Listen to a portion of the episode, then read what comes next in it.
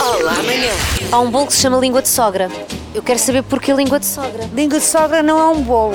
Então é o quê? Mas há, Língua de gato. há línguas de gato e há línguas de sogra. Não sou muito pessoa de bolos. Não é de bolos. E comeria um bolo chamado língua de sogra? Talvez. É? Porquê? Conte-me lá. Por causa do nome. também. Será saboroso? E É. Talvez.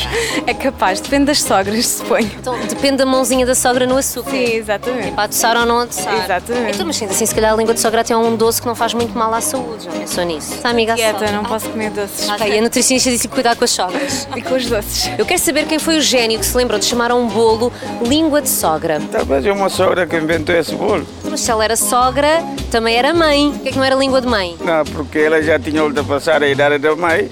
Que as sogras, para além de serem mestras na idade, são mães e guardam os seus filhos como se fossem uns lenços ibéricos. A senhora, para estas horas da manhã, diz umas coisas muito acertadas.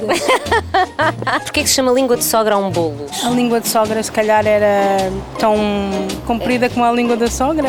É do comprimento, não é da doçura do bolo. Ah, não, cá é muito da sogra que não é muito doce. Não sei também porque é que as sogras têm tão má fama. A senhora teve sogra. Tive sogra, não era grande coisa. Ah, então é por isso. Tristeza.